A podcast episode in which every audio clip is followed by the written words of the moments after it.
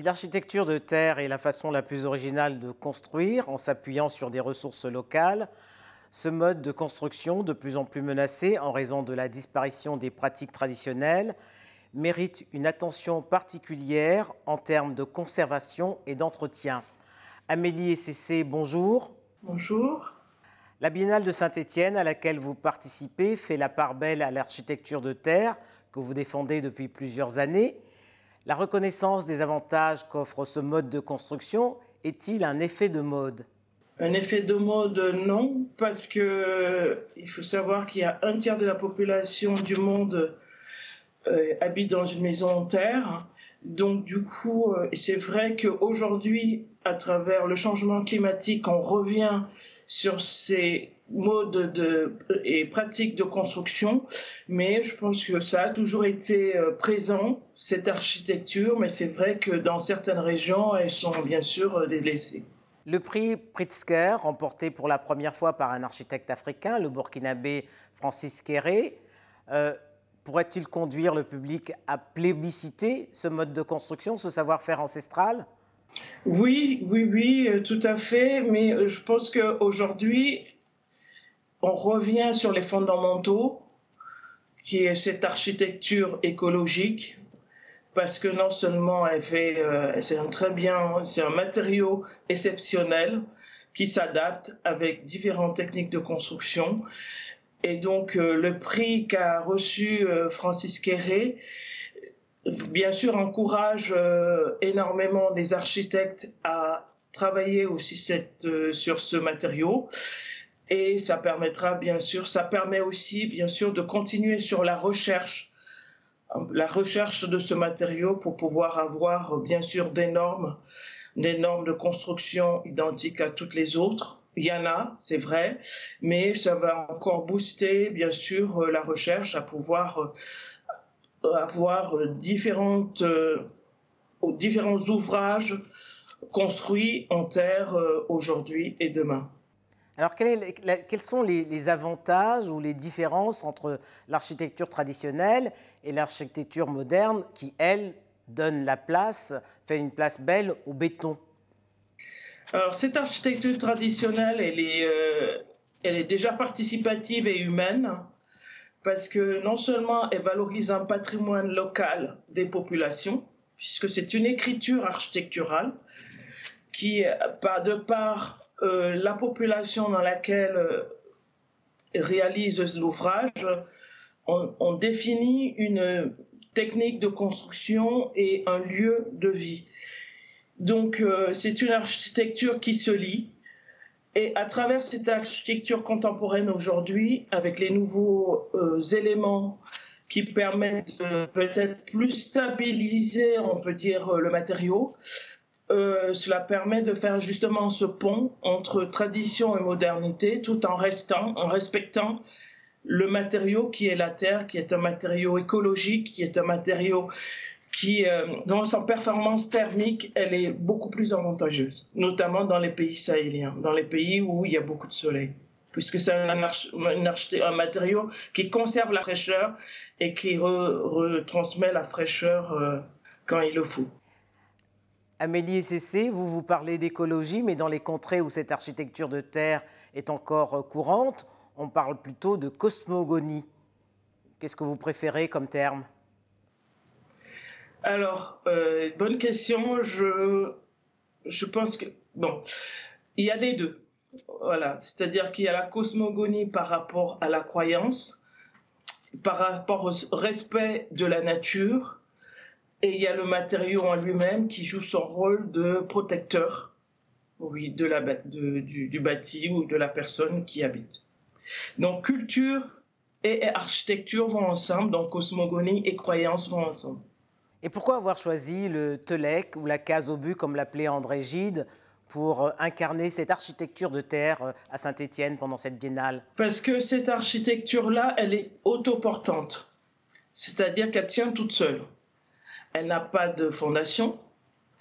Euh, donc c'est la, façon, le façonnage même de la, de la paroi et, et je ne sais pas l'ingéniosité de la forme architecturale qui fait qu'elle est unique, elle est exceptionnelle et euh, en plus de ça, elle est en terre, donc elle se tient toute seule.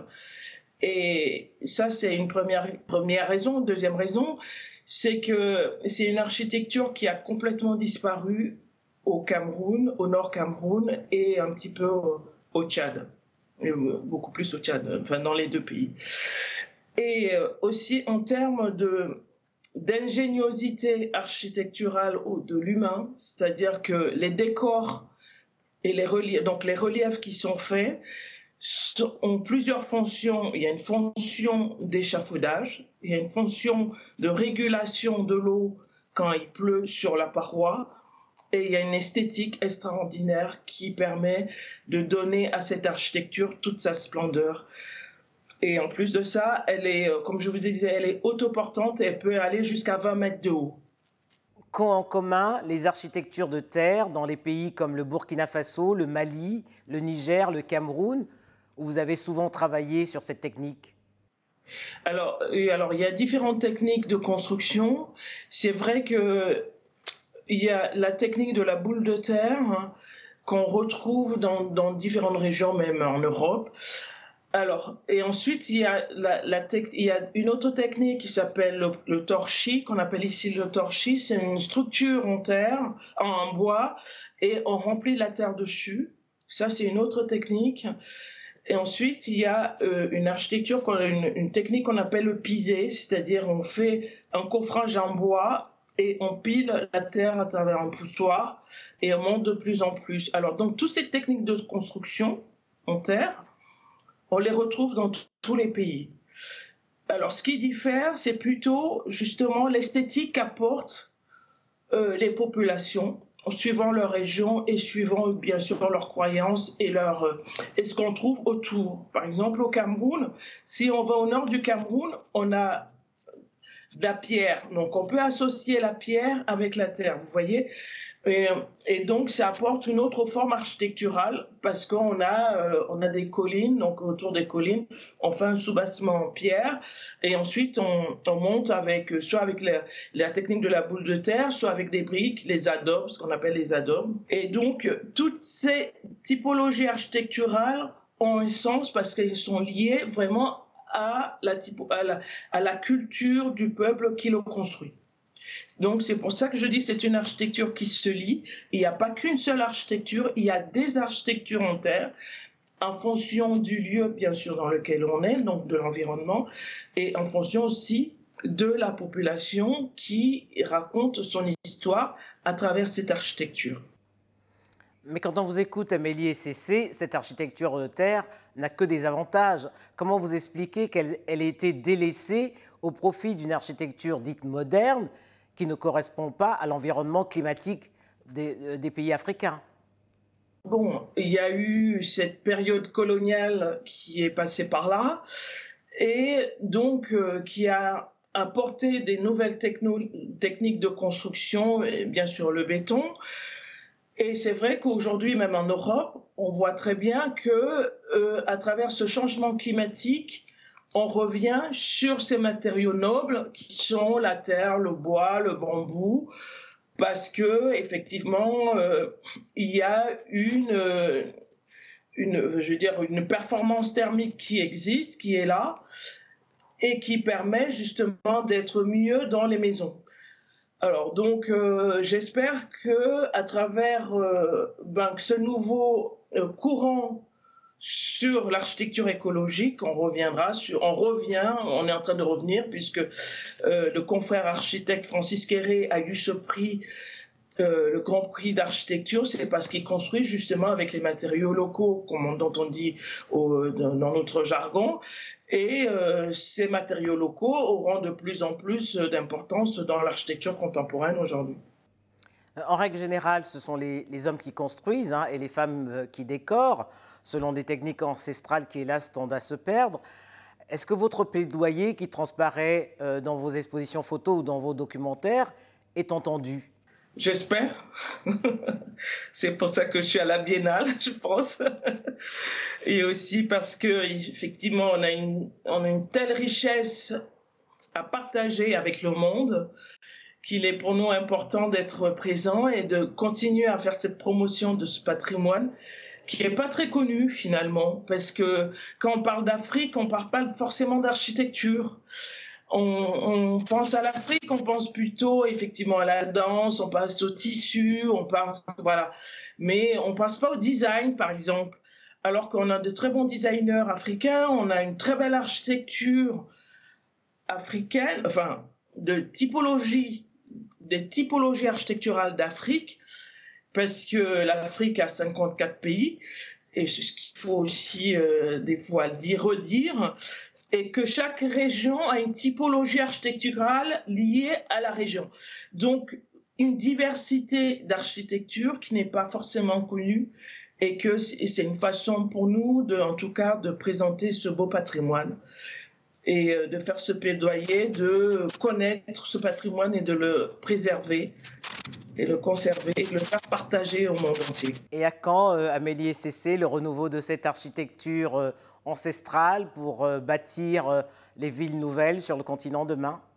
À quand Bon, c'est une bonne, une bonne interrogation, mais j'espère que ce sera aujourd'hui, tout simplement, parce qu'on a tellement de de richesse à partager autour de l'architecture, mais aussi autour du design, autour de la récupération des eaux, autour de cette architecture euh, de nos villes, même de nos villages, parce que même l'organisation spatiale de nos villages, on raconte une histoire. C'est une histoire euh, propre à une culture.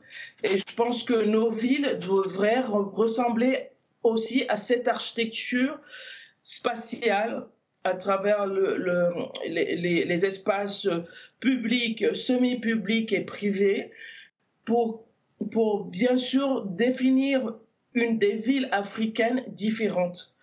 Parce que nous, on, a, on, on, nous a plus ou moins imposé ce système euh, d'aménagement, d'urbanisme qui vient de l'extérieur, qui n'est pas forcément adapté à notre culture. Et je pense que ce, revenir sur l'aménagement spatial de nos, de nos contrées, euh, aussi bien en milieu rural ou semi-rural, en interrogeant les populations, en valorisant les métiers, tous les métiers liés à l'architecture, mais aussi à l'aménagement de paysages, permettra de créer de nouvelles villes en, accord avec nos cultures. Amélie Cessé, merci beaucoup. Merci à vous.